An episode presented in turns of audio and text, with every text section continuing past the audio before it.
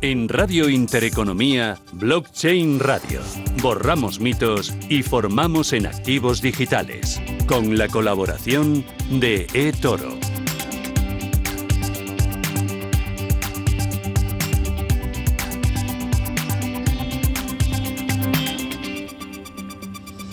Es jueves 25 ya de febrero y arranca una nueva edición de Blockchain Radio. Sobre la mesa, Bitcoin, otras criptomonedas y también el sandbox español que atrae ya proyectos internacionales. Javier Molina, ¿qué tal? buenas tardes, bienvenido. ¿Cómo, vas?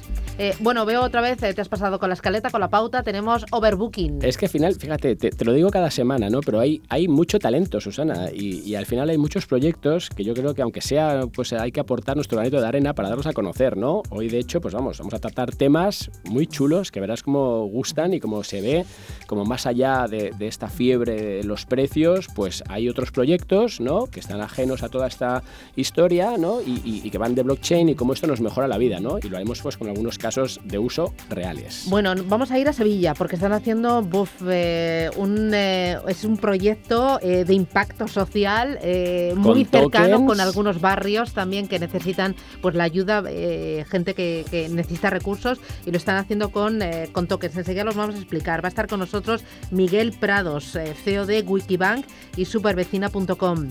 ¿Qué más tenemos? Pues bueno, empezaremos con Miguel Caballero desde Tutelus ah, para también que nos introduzca esto de los tokens. ¿Te acuerdas que empezamos empezamos otro día a ver pues, qué diferentes tokens hay, por qué es importante entenderlos, cuáles son las diferencias, ¿no? Por lo cual eso también nos va a introducir a lo que decías, ese proyecto que están haciendo en, Sevilla. Luego continuaremos con Moisés Barrio, tenemos una nueva publicación, un libro que es escrito activo, retos y desafíos normativos, me parece muy interesante porque es el momento adecuado ¿no? para tratar todos esos temas, ¿no? desde el punto de regulación, hacia dónde vamos. Le vamos a preguntar a Moisés, pues eso, ¿qué está viendo él? Bueno, y además muy de actualidad porque justo esta semana hemos tenido declaraciones de la secretaria del Tesoro de Estados Unidos de Janet Yellen hablando de los riesgos de invertir en criptoactivos y hablaba también de lanzar un dólar digital. Efectivamente, ¿Eh? lo estamos hablando con todo el tema de las monedas digitales de los bancos centrales, ¿no? Luego también ahora pues te, introduzco que están haciendo muchas cosas.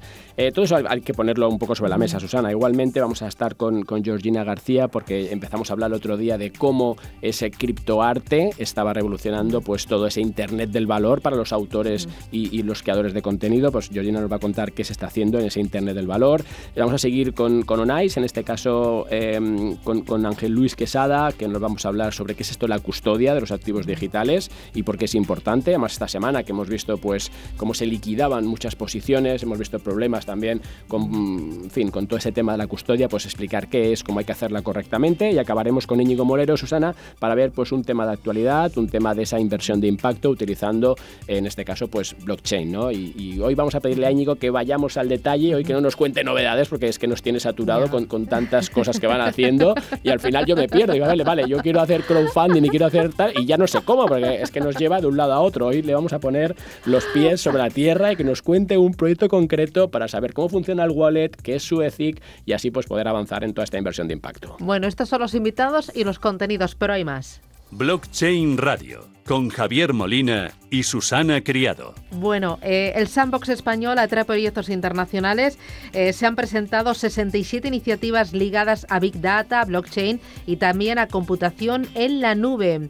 La próxima convocatoria es el mes de junio. Sí, al final lo hemos comentado aquí en Blockchain Radio, Susana, ¿no? La importancia ¿no? de, este espacio ¿no? controlado de pruebas donde poder presentar pues, todos estos proyectos. Que fíjate, estaba viendo, se han presentado a día de hoy 67 proyectos. Además, eh, no solamente de España, había algún caso de Israel, por ejemplo, algún caso de Australia, donde al final la importancia de la innovación tecnológica ¿no? y sobre todo pues, estos proyectos están basando en, biometría, identidad digital, que tantas veces hemos comentado en este programa, en blockchain, DLT, es decir, hemos visto pues como todos esos proyectos están aquí saliendo y es sin duda pues ese espacio ¿no? donde poder llevar a cabo la unión entre reguladores, entre innovación y sin duda pues tirando para adelante.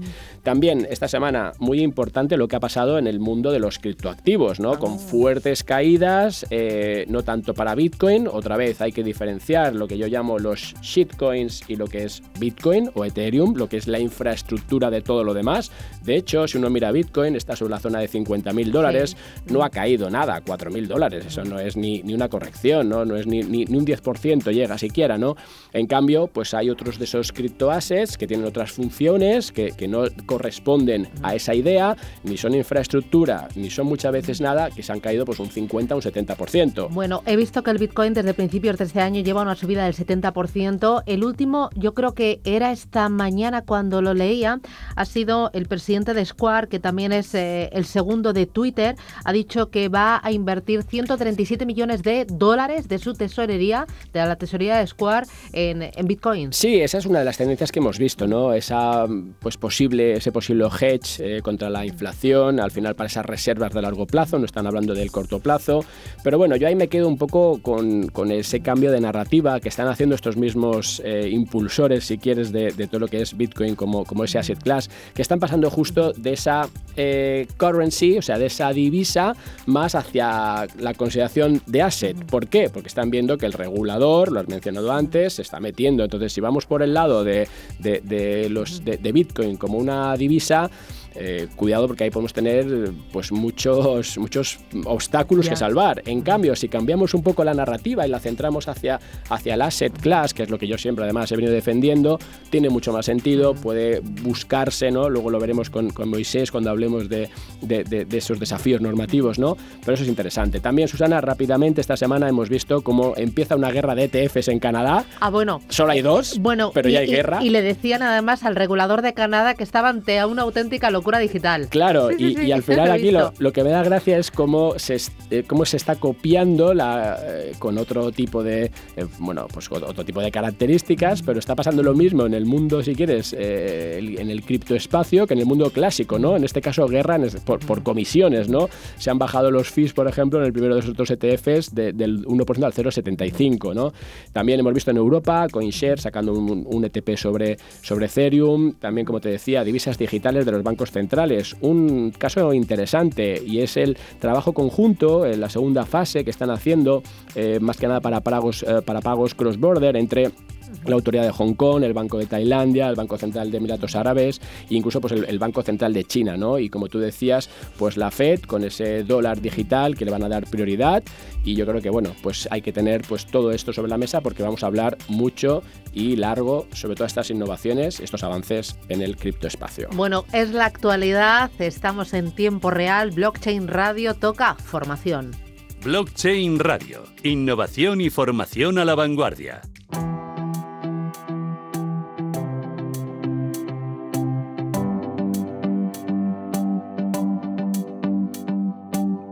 Y este espacio de formación lo hacemos cada semana con Miguel Caballero, que es CEO de Tutelus. Miguel, ¿qué tal? Buenas tardes, bienvenido.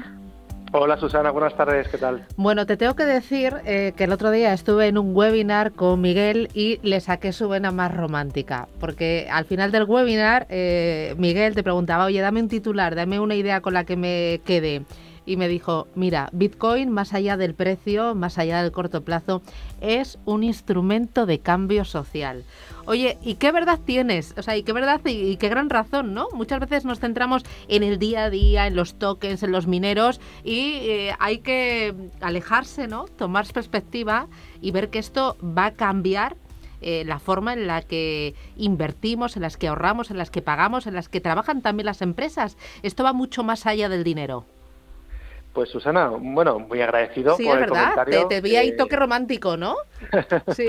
sí, pero además es verdad. Tiene ¿no? corazón, dices, Miguel, ¿no? Tiene, tiene, corazón más allá de, de, su escudo bitcoiniano y tuteliano, ¿no? más allá del escudo tuteliano, sí, tengo corazón y, y bueno, eh, muy agradecido. Sí, yo, yo creo que es fundamental que tengamos esa visión. Os pongo un, nada, un, un ejemplo rapidísimo.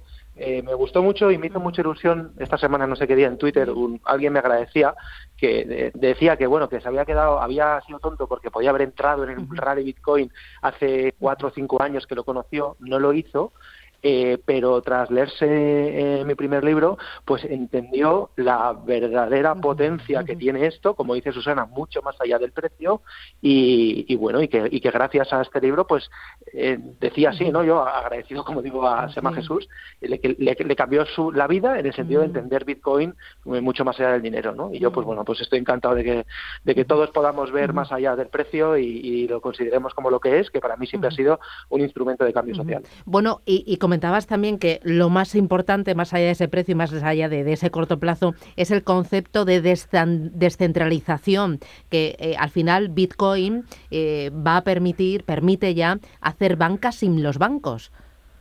Totalmente. Al final nos movemos en un entorno en el que no, eh, no existen eh, los reguladores, me, refiero al, mundo Bitcoin, no, existen las empresas que lo puedan controlar y por lo tanto cuando a veces leemos cosas, eh, bueno, el otro día me lo pasé muy bien, Susana, en el webinar que estuvimos juntos, yo, fue una pasada tener a casi 2.000 personas ahí conectadas. Eh, y, bueno, la historia es que eh, hay gente ¿no? que asocia, por ejemplo, eh, pues unas declaraciones ¿no? de, de alguien del regulador americano de la Reserva Federal con una corrección, una subida bajada de Bitcoin, ¿no? cuando realmente el modelo está completamente descentralizado y, bajo mi punto de vista pues no tiene relación alguna. Es decir, eh, esta semana no salió esta señora haciendo unas declaraciones y el mismo día Bitcoin pues tiene una corrección del 10%. Pero bueno, tiene una corrección del 10% porque venía subiendo, como decíais antes, un 70% en mes y medio. Entonces es súper natural y súper sano que tenga este tipo de correcciones de vez en cuando. ¿no? Se dice últimamente que el nuevo suelo de Bitcoin está sobre los 50.000, ni siquiera ya sobre los 40 o 45. ¿no? Eh, cualquier amago que ha habido de intentar tirar el precio hacia abajo rapidísimamente en minutos eh, lo ha corregido. Así que bueno, eh, por resumir esta parte, yo creo que sí, que tenemos que ver eh, Bitcoin y este mundo como algo más que, que precio y que sube o que baja, sino como una herramienta que al final nos, nos está ayudando a los ciudadanos a ser más libres y, como tú decías, a poder hacer bancas y bancos. Y Miguel, por poner un poco ya de actualidad y, regresar aquí a, la, vamos, a lo que está pasando. Tierra. Efectivamente. Oye, hay un, hay un wall of worry que a mí me tenía, me tiene preocupado, ¿no? Y el otro día que empezamos a hablar de las stable coins y que esta semana, pues ha visto, pues ayer, ¿no? Pues ha visto, pues una especie de resolución que yo creo que es buena, ¿no? Con el caso, te hablo del caso de Tether, ¿no? Al final, eh, la duda siempre ha sido si no existe un colateral, si realmente que cubra uno a uno, ¿no? Tú nos explicabas que eran eso de las monedas estables el otro día, si eso al final, pues podía llevar a manipulación del mercado y hemos tenido pues esta semana pues una pronunciación, ¿no? Autoridad en Nueva York, donde en el fondo pues lo que les han hecho es pues págate una multa de momento y ahora te comprometes a, a esos informes periódicos sobre las reservas y eh, o si no te vas, ¿no? ¿Qué, ¿Qué ha pasado ahí realmente? Bueno, yo, creo que hay que leer bien efectivamente la resolución eh, judicial para entender eh, correctamente lo que ha ocurrido, porque ya en función de los titulares y que podamos leer en diferentes medios nos podemos llevar a, equívocos. Eh, al final, lo que ha ocurrido es que el ataque que ha habido constantemente por parte de, de, bueno, pues de algunos de algunas entidades, vamos a llamar del mundo cripto o de medios, hacia Tether, en el sentido de que tenía había más Tether, más stablecoin circulación que, dólares que lo respaldaban en sus reservas, pues al final con este acuerdo, cuando te vas a leerlo, eh, te das cuenta que, que, todo eso eran rumores infundados y que efectivamente ha sido, ha sido falso. Es decir, que Tether no ha generado nunca más dinero del que realmente decía que tenía. ¿no? Entonces yo creo que esto es un movimiento muy interesante, muy positivo para el ecosistema y luego, pues bueno, pues todas las voces eh, que proliferaban que, que si, si Bitcoin subía de precio era porque se inyectaba mucho Tether y había una correlación directa entre Tether y el precio de Bitcoin, pues bueno, pues yo creo que ya el que se lea la, resolución se va a dar cuenta que eso ya pues lo dejamos aparcado. Es como cuando se hablaba de Bitcoin que se utiliza para, para temas ilegales y, mover dinero negro y tal, bueno, pues eso ya está al pasado, eh, fuera rumores y los hechos están ahí, ¿no? Entonces, bueno, es muy positivo lo que decías, que, que Tether ya eh, oficialmente pues empiece a, dar estos partes, estas auditorías y que las podamos ver todos, pero que el principal rumbo o el principal riesgo que algunos hablaban, eh, bueno, yo siempre he sido defensor de lo contrario, eh, pues está claro que, no es así. Por lo tanto, muy buena noticia para el ecosistema. Y ya avanzando sobre casos prácticos, casos nuevos, eh, te quiero comentar algo en lo que sé que estás metido, ¿no? que es el tema de criptocuántica. Eh, además, ahí introducimos términos como son las, las STOs, financiación con tokens. Cuéntame de qué va esto, aunque bueno, como siempre nos queda poco tiempo, pero pero vamos al grano y continuamos la semana siguiente. Si me envías a alguien del, proyecto, pues lo, lo sacamos aquí la semana que viene. Yo, yo os envío a alguien del proyecto, rapidísimo os digo, eh, bueno, un, nuevo modelo de, financiar operaciones a través de tokens, eh, de tokens líquidos y tokens regulados, ¿no? Las dos palabras yo creo que son importantísimas. Tokens líquidos, porque a diferencia de otro tipo de inversiones, si yo invierto en este token y mañana tengo una necesidad de tesorería y quiero salir, lo voy a poder hacer líquido en, en minuto cero, sin la necesidad de tener un comprador en el otro lado a través de los llamados pools de liquidez, ¿no? Que la semana que viene pues hablaremos más eh, con tiempo.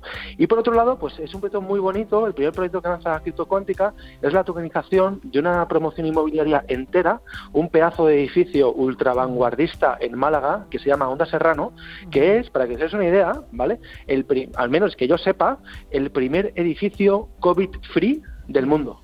¿Vale? Han conseguido remodelar o rediseñar la arquitectura para crear zonas eh, con separación entre, entre, bueno, pues entre habitáculos, muy ventilado. y bueno, un, tema súper interesante, ¿no? Entonces este proyecto, eh, que son 5 millones de euros, pues se va a financiar íntegramente con una STO, que es una operación regulada por, eh, aprobada, llamarle como queráis, por una ESI asociada según la Ley del Mercado de Valores a la Comisión Nacional del Mercado de Valores. Y bueno, y la comercialización empieza ya, empieza el 1 de marzo eh, así que, bueno, cualquiera que quiera profundizar, pues en, en criptocuántica.com o en ondaserrano.com, pues tiene mucha más información. Y una pregunta, Miguel, de este tema. ¿Estos tokens son tokens de propiedad o son tokens de la deuda? Pues mira, es un modelo también muy curioso porque hay, es un modelo de doble token, la primera vez que se lanza un security con un modelo de doble token, entonces hay dos tokens. Hay un token de deuda que está remunerando un 10,5 anual y hay un token eh, que sigue la evolución del precio del piso. Por lo tanto, el, token se compra, digamos, con un, con un descuento sobre el, sobre el metro cuadrado actual en Málaga y a 30 meses, pues según, eh, según la evolución de los precios del metro cuadrado, según la edificación, según un control que va a haber continuo de, los precios de tal, pues bueno, puede llegar a tener casi, a un, casi un 30%. Entonces, bueno, es un modelo muy interesante que la semana que viene, pues a lo mejor, como dices, os mando a alguien de Quito Cuántica que os cuente más. A lo mejor no, seguro, seguro. Eh, hay que hacerlo, hay que contarlo, hay que explicarlo. Miguel Caballero, desde Tutelo, es un placer. Gracias, cuídate. Gracias. Adiós, chao, hasta la semana que viene. Blockchain Radio. Caso práctico. Bueno, y nos vamos a ir a Sevilla porque están haciendo bueno, un proyecto de gran impacto social y sobre todo impacto muy cercano que se ve y que se toca en el día a día. Miguel Prados es CEO de supervecina.com y wikibank.eu. Miguel, ¿qué tal? Buenos días, bienvenido, buenas tardes.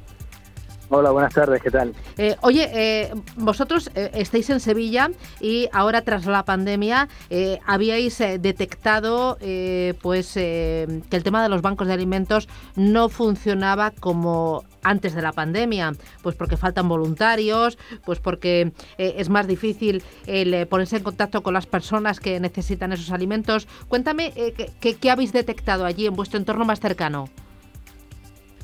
Bueno, hay un estudio a nivel europeo que dice que los bancos de alimentos han experimentado un incremento de la demanda del, 90%, o sea que realmente hay una necesidad imperiosa de cubrir las necesidades básicas de, mucha gente eh, que está en, riesgo de exclusión y, gente que nunca había estado antes en riesgo de exclusión social y ahora por culpa de la, de la pandemia sí, sí se acepta ese escenario.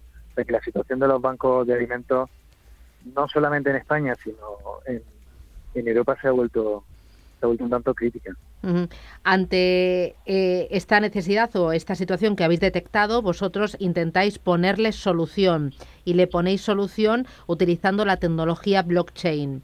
Eh, cuéntame por qué la tecnología blockchain, porque sí que eh, para sustituir a los bancos de alimentos tradicionales se habían utilizado tarjetas prepago, pero el problema es que ahí eh, eh, la gente que las tiene solo puede ir como a los grandes eh, superficies, ¿no? a los grandes almacenes, y vosotros no queréis perjudicar a los comercios de barrio.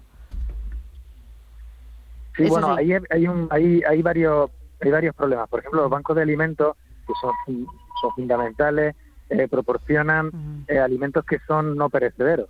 aunque tienen problemas de logística, cumplen una, una función fundamental. Pero claro, por ejemplo, durante la crisis más fuerte de la pandemia, los voluntarios no podían acercarse a la, a la puerta de los supermercados a pedir comida porque era un riesgo eh, y el propio trasiego de, del almacenamiento, estocaje y distribución de los alimentos era un problema. Por eso el, Banco de Alimentos, yo creo que con bastante buen criterio, pasó a pedir donaciones monetarias en lugar de pedir productos perecederos para luego llevarlos a los bancos de alimentos y distribuirlos. Entonces va a pedir eh, donaciones monetarias.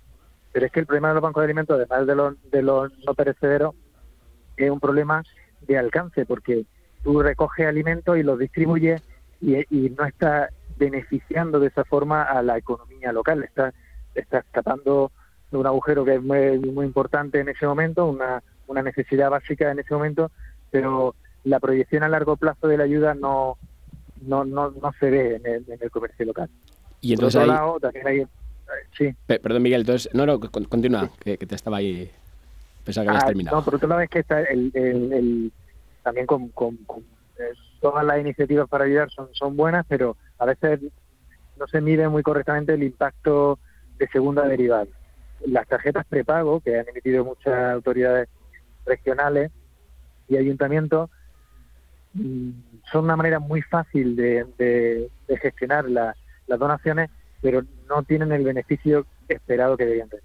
¿Por qué? Porque se emiten para grandes supermercados, Mercadona o Carrefour o otra gran superficie, y el problema es que esas grandes superficies quitan esos clientes al comercio local. Entonces, un dinero destinado a una donación debería hacer el esfuerzo, debería ser un dinero inteligente e ir a parar a recuperar el comercio local.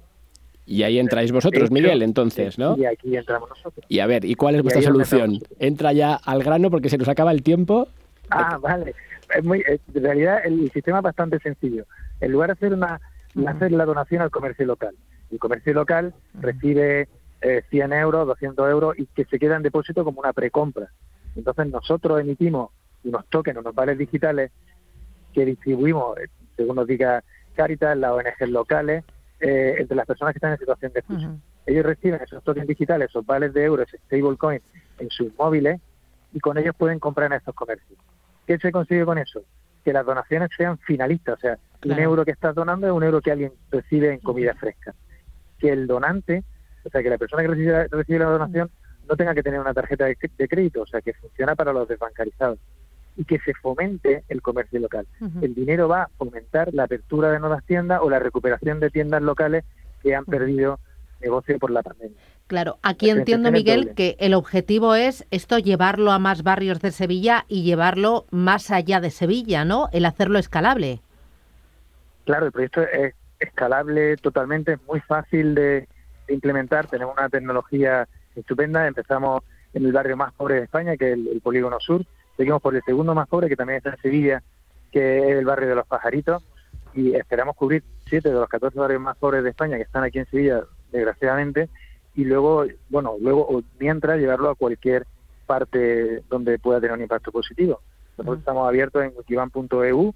Eh, nos pueden encontrar en miguel arroba wikivan miguel prados arroba wikivan.eu o en la web o en LinkedIn y estaremos encantados de ayudar a abrir este sistema en cualquier sitio. Es ideal para los comercios locales, para los ayuntamientos, para ONGs que quieran hacer que su ayuda no se pierda en tramitaciones burocráticas, imprimiendo papeles, vales de comida y tal, y vaya directamente donde más se necesita, que es a fomentar el comercio local y a, a proveer productos frescos que reducen el riesgo de malnutrición. Es decir, Miguel, por concluir, lo que habéis conseguido hacer es crear una herramienta que a través de la tecnología, en este caso tecnología blockchain, consigue justo unir esto, ¿no? Pues yo como donante posiblemente yo quiero pues hacer una donación para justo pues eso, pues ayudar a toda la gente pues que está sufriendo más toda esta pandemia y vosotros lo que hacéis es que en vez de esa tarjeta clásica que prepago que se daba o ese alimento digamos no perecedero, lo convertí, lo convertís en una especie de vale digital, un token que se te da derecho a través de lo, pues ellos irán con su móvil al comercio local, con lo cual lo que hago es también ayudar a esas tiendas de barrio, a la carnicería, a la frutería, a todos los que también han, sufrido mucho esto y lo que hacemos es que yo puedo, por tanto, donar a esa persona y esa persona que tiene esa necesidad lo gasta localmente y genero pues un doble impacto. ¿No? Porque consigo que, que se revitalice, si quieres, ese comercio más, más de la zona y que además pueda tener una trazabilidad yo, ¿no? De que ese dinero efectivamente acaba donde, donde tiene que, terminar, ¿no? Que es ayudando y haciendo ese impacto social gracias a la tecnología. Claro, las principales ventajas son, son la eficiencia que de cada euro donado va alguien va a recibir un, euro de, comida fresca y como has comentado bien la, trazabilidad. Ya sabemos en qué se gasta exactamente cada una de las donaciones. Con lo cual el donante está tranquilo, el receptor de la, de la donación puede elegir la comida fresca que, va a llevar a su casa y le echa carne al puchero o si hoy comen boquerones que, que, es, que es fantástico. Y los comercios reciben en el caso, por ejemplo, del Polígono Sur, pues hasta un 30-40% más de ingresos, que puede ser la diferencia entre cerrar o abrir o entre pues, más o no contratarla, con lo cual fomentamos también el empleo local. Enhorabuena por el proyecto y enhorabuena por la idea. A crecer y a crear más. Miguel Prados desde Wikibank. Gracias, un abrazo, hasta pronto. Muchísimas gracias a vosotros. Hasta pronto, un saludo. Digital Assets en Blockchain Radio con Javier Molina y Susana Criado.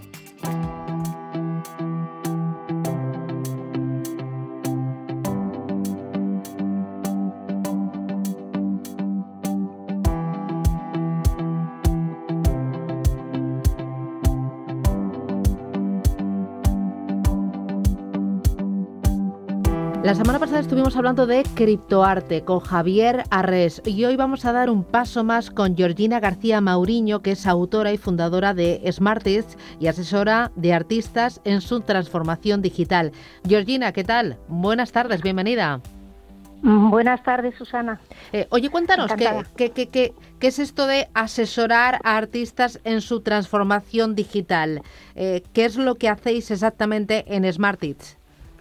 Bueno, yo en mi, en mi por mi trayectoria profesional pues he tenido que, eh, he, tratado con muchos artistas a mi alrededor y esta es una faceta de, que estoy empezando un poco ahora porque estoy en efecto rodeada de artistas que se han encontrado con el problema de que, de que tienen la obligación de transformarse y de, y de entrar, eh, de empezar a usar la red para para su, para su supervivencia incluso, en el sentido de que con toda esta situación, con esta pandemia tremenda, pues no encuentran eh, en, su, en su medio natural, pues está muy, muy bloqueada la situación.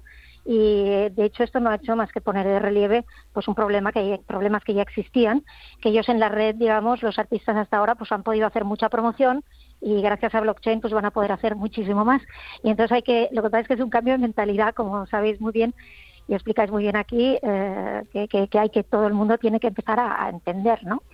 Pero ahí, Georgina, cuando hablas de, esa eh, transformación digital, porque la semana pasada tuvimos a, Javier Arres, que, es un criptoartista, ¿no? Porque claro, a mí me, me costaba ver, ¿no? Eh, ese nuevo arte. Fíjate que estoy en esto metido, llevo años y, que no tengo problemas en la parte financiera. Pero todo esto que es criptoarte, ¿no? Un poco lo que tú dices, e, ese Internet del valor, o sea, ¿eso cómo se plasma? Porque yo, le preguntaba a él, oye, ¿pero qué vamos a hacer? Voy a, a comprar un ¿no? pues un, una, un, trabajo digital y lo voy a proyectar en mi casa. O sea, ¿cómo, es la, bajada a la realidad? Bueno, es que por un lado hay el que utilizar esta tecnología para, eh, hablabais la, otra semana de NFTs y, él hablaba de criptoarte, que es un arte ya hecho, como quien dice, mm, digitalmente y que ya se plasma ahí. Yo me dirijo más bien a los artistas, que hay muchísimos artistas profesionales tremendamente formados, sobre todo yo estoy rodeada de artistas de música clásica y imagináis, sabéis, toda la formación tremenda que eso conlleva. Y ahora encontrarse que realmente mm, esta tecnología les puede, eh, tienen que descubrir que esto les puede ayudar muchísimo justamente a autogestionarse, como antes no era posible en la red, puesto que cualquier cosa que ellos hagan eh, ahora en la red pueden realmente eh, retener la propiedad y, convertirlo, bueno, en, algunos casos en, NFTs, pero bueno, en, otros casos simplemente registrarlo y tener ahí una herramienta de registro.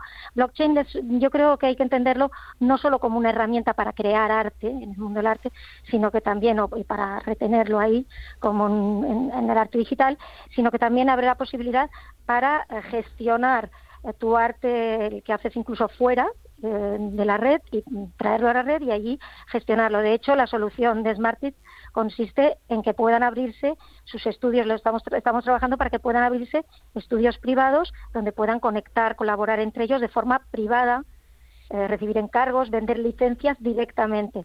Es decir, que es un, abre un nuevo, yo creo que se abren nuevos paradigmas aquí. Y, aparte de, sí, aparte de algo que que ya tiene más que ver con el con el DeFi que, y todas estas cosas que habláis vosotros, es que digamos que las, hay grandes plataformas ahora de venta de arte que aceptan Bitcoin, eh, Ether, las más grandes están aceptando toda suerte de criptomonedas, es decir, que es una forma también cobrar en criptomoneda, es otra posibilidad para los artistas. Ahí entonces, Georgina, también entiendo que estamos hablando de propiedad intelectual, es decir, de a lo mejor utilizar smart contracts, ¿no? Para que yo sepa y ya sea yo el que estoy recibiendo cada ingreso por cada canción bajada. Por ejemplo, el tema que me de la música clásica.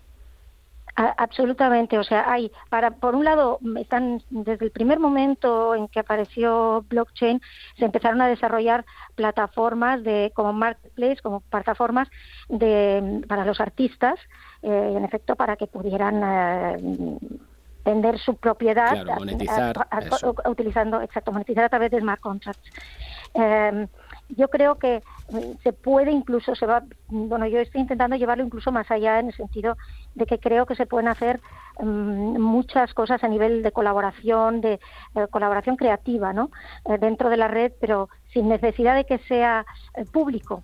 Es que somos herederos del 2.0 y tenemos mucha tendencia a pensar en, en lo digital como un como un lugar de donde se muestran muchas cosas, pero también puede ser una herramienta de trabajo, digamos, en la medida en que uno recupera eh, su privat puede recuperar su privacidad, que ese es un tema que, que blockchain, vosotros quizás no lo habéis tocado, a mí me encanta, pero sobre, sobre la idea, una vez uno recupera un poco el control de, su identidad, de su identificación, pues también puede recuperar derechos como la privacidad y para los autores es, nosotros hicimos una investigación para Smartist y este es un tema que surgió, nos lo pedían algunos artistas, echan echaban de menos eso. Pues Georgina García Mauriño, autora y fundadora de Smartits y asesora de artistas en su transformación digital. Gracias por las ideas y grandes éxitos. Un abrazo, hasta pronto. Muchas gracias, Susana. Hasta pronto. Criptoassets en Blockchain Radio, con la participación de ONIS, empresa española de custodia para activos digitales. Hoy vamos a hablar del servicio de custodia, pero vamos a hablar de otros servicios en lo que es la gestión de activos digitales con Ángel Luis Quesada, que es CEO de ONIS. Ángel Luis, ¿qué tal? Buenas tardes, bienvenido. Hola, buenas tardes, muchas gracias.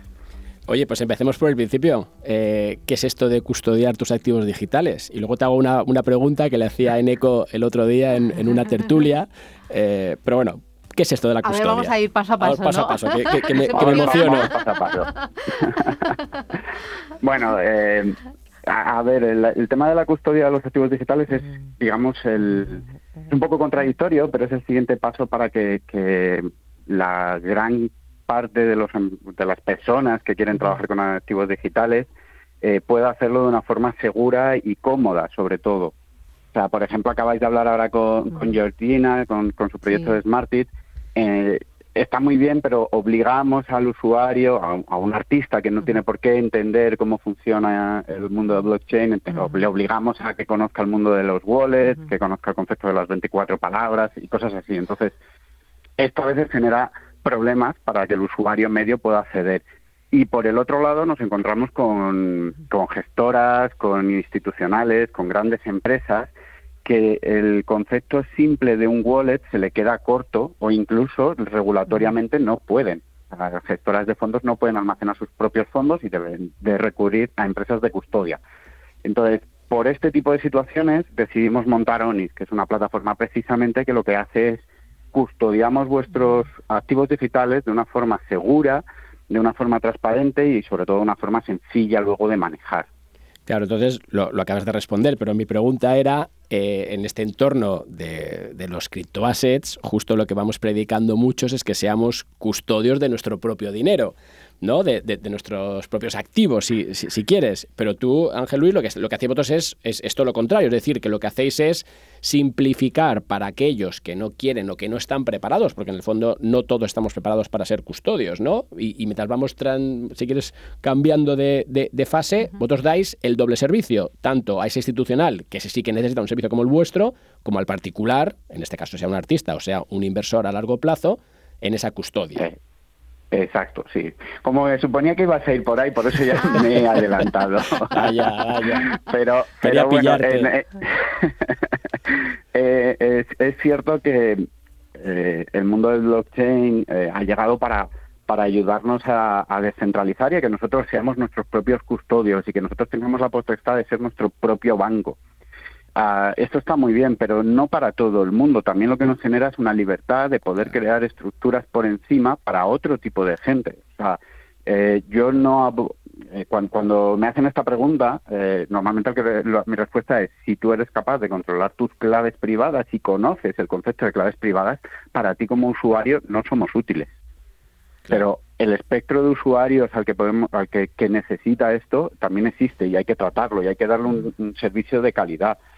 Claro, Planteémonos un banco que decide abrir wallets de, de bitcoins para sus usuarios pues al fin y al cabo necesitas un custodio por detrás para, para, para hacer esto de forma segura y correcta. Claro, justo ahí veo, ahí veo la, la verdadera aplicación, ¿no? Es decir, a toda esa parte institucional que está ahora descubriendo ya no solamente los criptoassets, sino todos esos si quieres, pues commodities, ¿no? Que, van a llegar en el futuro. Es decir, que ahora os estáis preparando, entiendo, para eso, pues para eh, Bitcoin, para Ethereum, pero te estás preparando para los criptotelefónicas o los cripto Apple. Exacto, exacto.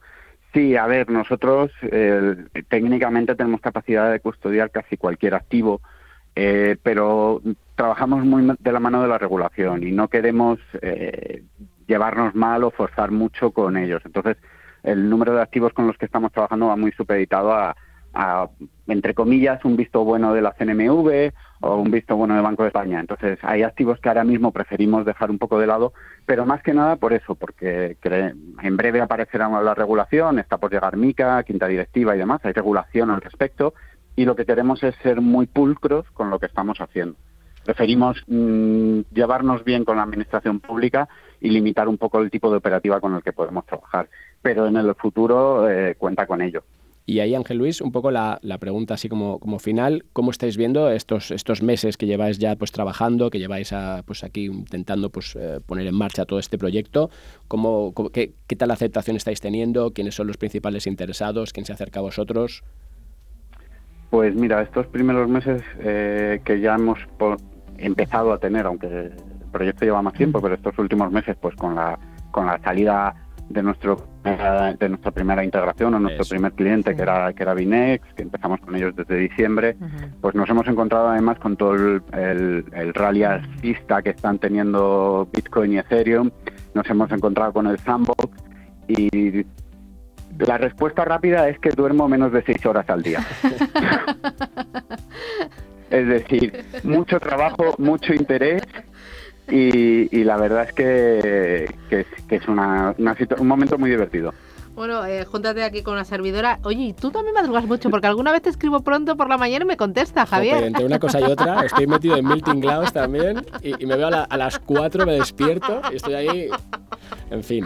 Activado total. Son tiempos muy interesantes, como dice Ángel Luis. sí, hay que, aprovecharlo y, sobre todo hay que disfrutar el momento, hay que, eh, bueno, pues avanzar y hacer proyectos nuevos cuando ves que, tú tienes la posibilidad y que puedes ofrecer un servicio eh, innovador y diferenciador. Ángel Luis Quesada, CEO de Onis, gracias, suerte, grandes éxitos y que descanses el fin de semana. Un abrazo, cuídate. Muchas gracias, descansa vosotros también. Gracias, adiós. Blockchain Radio, aplicaciones y proyectos.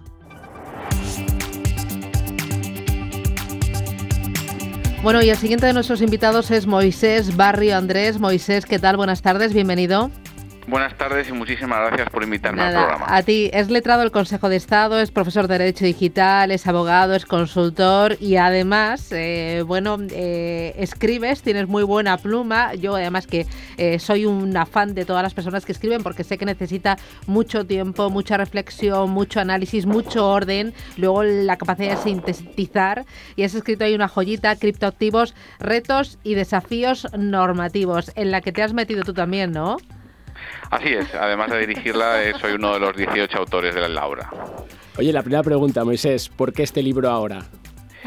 Bueno, porque los criptoactivos ya empiezan a tener eh, un papel importante dentro de las finanzas digitales. ¿no? A comienzos de este año hay ya más de 5.000 criptoactivos con, con, una capitalización bursátil que supera los 205.000 millones de, euros, con lo cual es un momento muy interesante.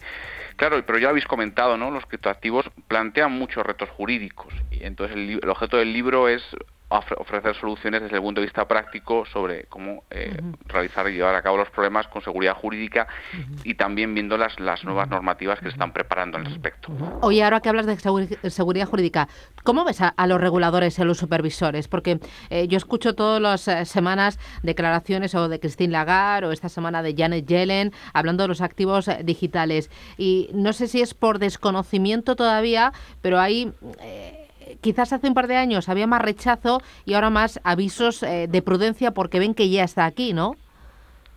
Bueno, está aquí, ha venido para quedarse y además, eh, como el, al, igual que Internet, que es un entorno abierto, no sabemos a dónde nos va a conducir. Bueno, aquí hay que destacar dos cosas, ¿no? Primero, la, Unión Europea ha presentado hace unos meses, en septiembre, presentó la propuesta regulatoria de MICA de un reglamento europeo para ocuparse de buena parte de estos criptoactivos y establecer los requisitos para su emisión, los requisitos que debe cumplir el folleto, los requisitos para la autorización por parte de las autoridades competentes. Y luego también en España, en el mes de, em, en el mes de, el mes de marzo, se va a eh, mandar a las Cortes el anteproyecto que reforma eh, precisamente la Ley 10-2010 eh, de prevención del blanqueo de capitales y de la financiación del terrorismo para adaptarla a esta nueva realidad. Y hay una, una pregunta que me surge, Moisés, es em, esta nueva era de las criptofinanzas, ¿cuáles son los puntos relevantes que, esta regulación crees que va a empezar a, poner sobre la tierra? Bueno, va a ofrecer seguridad jurídica, porque ahora efectivamente hay eh, guías, buenas prácticas, recomendaciones de, los, de, las autoridades regulatorias, pero claro, al final eh, no hay una seguridad jurídica ni para los ciudadanos ni para las empresas plena de cómo desarrollar sus modelos de negocio. Entonces, en el momento que se dicta un reglamento en la Unión Europea, significa que esa regulación es común para todos los Estados miembros. Entonces, esto va a ofrecer esa seguridad jurídica. Y dos, también el Banco Central Europeo está trabajando en el proyecto de euro digital, con lo cual también al tener en este caso una, una criptodivisa eh, con respaldo de los estados, lo que se llama las CDCs, claro, también supone ya que pasamos, por así decirlo, de la web de la versión 1.0 a la versión 2.0, eh, con lo cual se va a abrir una, una nueva etapa en, los criptoactivos. Oye, ¿y la Reserva Federal también está trabajando en la emisión de un dólar digital? Porque también hizo declaraciones Yellen esta semana, pero a mí me dio la sensación de que estaba todo eso todavía muy verde, más que aquí en Europa. Bueno, el líder es China, después está eh, la Unión Europea y también Estados Unidos, pues con, bueno, eh, sea, con, consecuencia del, del en la presidencia, los, altos cargos están cambiando, entonces tienen un pequeño retraso, pero al final esto ha venido para quedarse, es como Internet, ¿no? Ahora mismo estaríamos, por así decirlo, en la, en la etapa de la web 1.0, ¿no? en la etapa de la web del año 96, páginas muy lentas, estáticas, etcétera. Y ahora vamos a pasar a la web 2.0, que es la que se abre con las redes sociales. Entonces, imaginar lo que va a suceder a partir de ahora con, con el mercado de los criptoactivos. ¿no? Claro, y ahí tengo una, última pregunta, Moisés. Eh, tú que has estado, pues ahora, pues eso, un poco como decías, pues eh, organizando, aparte de escribiendo a todos estos autores, con lo cual te has metido bien de lleno. Esta narrativa que hay ahora de, pasar de, de cryptocurrency a crypto asset, ¿tiene justo esta finalidad, es decir, adaptarse a esta regulación que va a acabar impactando? Bueno, vamos a ver, es que eh, las criptomonedas son un tipo de criptoactivos. El, mundo de los criptoactivos se caracteriza precisamente por una riqueza, una, gran variedad de, figuras. ¿no? Al final, ¿qué es un criptoactivo? Un criptoactivo es un activo digital que tiene tres elementos. Está eh, registrado en algún tipo de sistema con, tecnología DLT, asegurado por criptografía, muchas veces usa blockchain y eh, se puede utilizar para muchas cosas. Se utiliza eh, para medio de intercambio o medio de pago, con fines de inversión, para acceder a un producto o un servicio, o bien una combinación de los anteriores. Por tanto, tiene una riqueza y unas perspectivas prácticamente limitadas. Y únicamente una parte de, de, estos criptoactivos son las criptomonedas. Y dentro de las criptomonedas también hay muchísima variedad. Entonces, bueno, pensar que es que los, las posibilidades y el, eh, el ámbito de crecimiento vamos, son, son, son enormes, son, son em, em, prácticamente, prácticamente ilimitados, ¿no? Como, como sucede con Internet. No sabemos cuál va a ser la evolución de Internet. Pues aquí tampoco, ¿no? Por esa riqueza precisamente y esa gran variedad de usos que tienen. Ilimitado, infinito más allá, como dicen Exacto. ¿Y cómo ves nuestro mercado, el España, respecto al resto, Moisés? Ahora que has hecho ese gran trabajo de, de adentrarte. ¿Estamos pues preparados para ese cambio ¿no? del, del web 1.0 al 2.0? Sin duda, tenemos, tenemos un, un, ecosistema fintech muy potente y desde luego eh, tanto, los, tanto los bancos como las startups están, están en este sentido muy, muy atentos y muy involucrados eh, en la materia. Muy bien, pues Moisés Barrio, letrado del Consejo de Estado, profesor de Derecho Digital, abogado y consultor. Enhorabuena por esta joyita, criptoactivos, retos y desafíos normativos y a seguir trabajando y enseñándonos. Un abrazo, hasta pronto. Otro abrazo. Adiós, buenas tardes. Blockchain Radio, en Radio Intereconomía.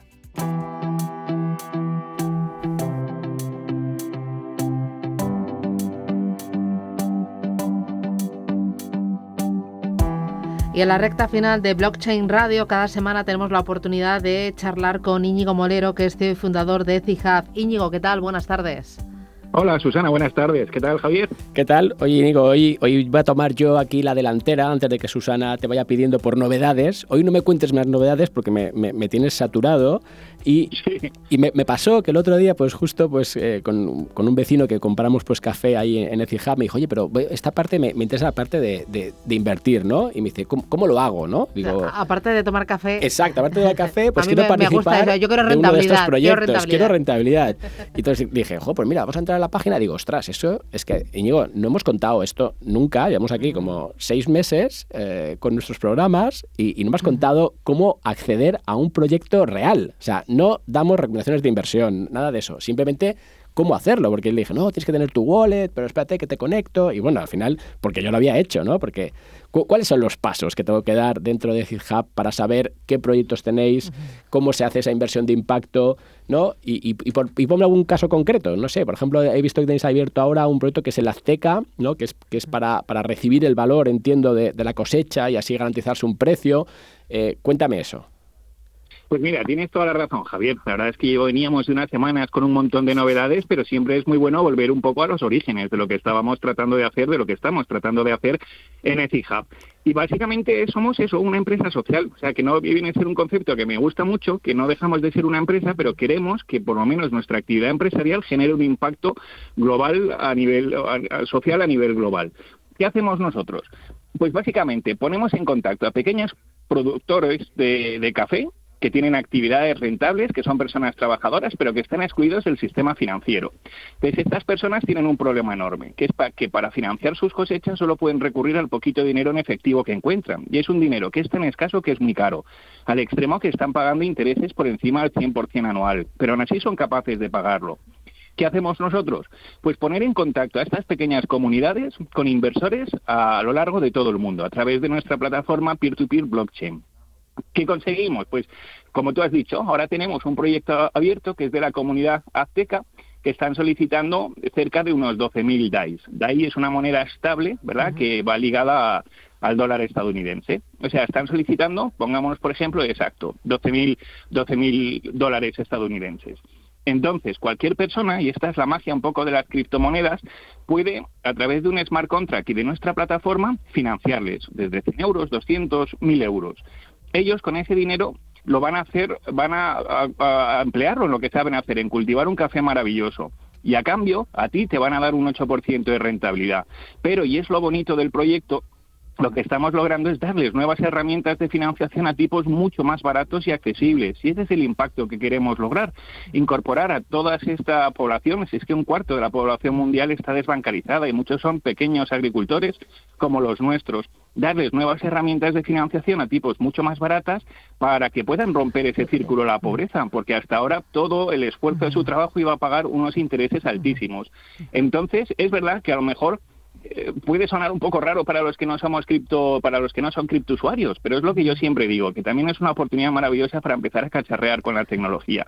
Tú te puedes meter en nuestra eh, página web, app.ecija.com, y verás que hay diferentes proyectos. El que tenemos ahora abierto es para la comunidad azteca y abrimos un poco la experiencia de usuario. Es verdad que a nosotros, a los criptousuarios, nos es relativamente sencillo porque estamos muy familiarizados, pero para los que no son, también pueden hacer sus contribuciones a estas inversiones con su tarjeta de crédito o débito al uso. Y ya nosotros nos encargamos pues de abrirles un wallet del que no tenemos eh, custodia ni nada por el estilo para convertir esos euros en criptomonedas y hacerlas llegar al smart contract y de ahí a los agricultores. Así que es verdad que pueden resultaría a veces, ¿verdad, Javier? Hablamos que, que los que somos muy endogámicos a lo mejor estamos en los mismos ambientes y, creemos que todo el mundo tiene nuestro nivel de conocimiento y es apasionante, pero es verdad que esto no ha hecho más que empezar, pero que es una oportunidad maravillosa, como ves, para repensar nuevos modelos de negocio y hacerlos mucho más sostenibles y colaborativos. Nuestros agricultores, pensad que tampoco tienen idea de qué es blockchain, las criptomonedas, Solo saben que ahora hay unas personas que se llaman EFIHAB que donde antes conseguían préstamos por encima del 100%, ahora lo están consiguiendo por debajo del 25% y mm. están encantados. Fíjate, fíjate a, Íñigo le está saliendo la vena romántica igual que le ha salido la vena romántica antes a Miguel Caballero, porque Miguel nos estaba contando que eh, al final blockchain lo que se ha convertido y lo que es realmente es un instrumento de cambio social. Y tú cuando hablabas ahora de eh, esa cantidad de gente que está desbancarizada en todo el mundo y de esos agricultores que no saben qué es eh, quién está invirtiendo en ellos eh, y en sus cosechas y en mejorar su futuro, al final blockchain permite eso, permite eh, una transformación social pues a las capas más pobres del planeta, pero también a las eh, patas eh, que tienen dinero, ¿no? Para abrirles otras formas de invertir, de repensarle el negocio, de repensar el futuro, ¿no? Claro, exactamente. Es la romántica. No podías exactamente, a lo mejor con el sistema financiero tradicional tú no puedes hacer una transferencia de 20 euros porque en comisiones pues te, llevan 12 de ida y 12 de vuelta. Pero eso es lo que nos enseñó Bitcoin. Se habían roto las fronteras del dinero. Y también lo que hacemos precisamente con el proyecto que está abierto es que trabajando con nuestros agricultores nos dimos cuenta que tenían otro problema y es que esas cosechas maravillosas las vendían en ámbitos muy locales, que eran incapaces de pagar el precio justo. Ahora lo que hacemos, y este es el proyecto para el que está abierto, es que exportamos en diferentes mercados, pues ya estamos en España, en China, en Canadá, y, donde antes cobraban pues un euro el kilo, ponte, ahora lo están cobrando a 5 o 6 euros el kilo. Así que también, oye, pues nos dividimos los beneficios, el 50% de los beneficios netos va para ello y tienen otra forma de, ingresos mucho más justa. Y Íñigo, ya para terminar, se nos, se nos, va el tiempo, no te puedo dejar de preguntar por cómo ha surfeado el ETHIC esta semana de caos en el entorno cripto. ¿Qué ha pasado con, con el token? Bueno, pues mira, relativamente contentos, ¿sabes? Porque es verdad que es una criatura, acaba de nacer y ahora se está manteniendo como muy estable en torno a los 90 céntimos de dólar. Y entonces es lo que somos, siempre decimos, Javier, si esto es construirlo poco a poco, ¿no? A medida que vaya generándose más comunidad, abramos nuevos mercados, la gente vaya conociendo qué se fija, cuál es nuestro sistema un poco, el que hemos organizado en torno al Ethics para que los préstamos que pueden hacer tengan un colateral, pues irá incorporando más gente y nada, ir creciendo poco a poco pero pues bueno, con unas bases muy sólidas. Pues a crecer con unas bases sólidas. Enhorabuena, eh, Íñigo Molero desde CIJAF, estáis haciendo un gran trabajo. Gracias, hasta la próxima semana. Un abrazo. Gracias a vosotros, un abrazo. Adiós. Y que nos vamos, que ya se nos va el tiempo, Javier. como siempre, sí. Oye, ha salido un toque como muy social, ¿no? En este programa, ¿no? Muy, muy de tocar, muy humano. Efectivamente, es que me gusta... Romper las fronteras del dinero. Esto me lo copio, yo me copio aquí frases. Ir más allá de los precios y quedarnos con lo que se está creando por abajo, ¿no? Lo que eh, decía ¿Es un elemento de transformación social? Da igual los precios, lo que viene es todo lo demás y hay que, hay, hay que entenderlo, Susana. Yo creo que es un poco el objetivo de, este, de este programa. Bueno, pues... todo esto, casos de uso... El próximo jueves más. Te preparo, ya verás. Así que nada, coge energía, tómate un buen café y el próximo jueves les esperamos a partir de las 2 aquí en Blockchain Radio, pero síganos en www.blockchainradio.es y también en las plataformas Evox y Spotify. Gracias y hasta el jueves que viene.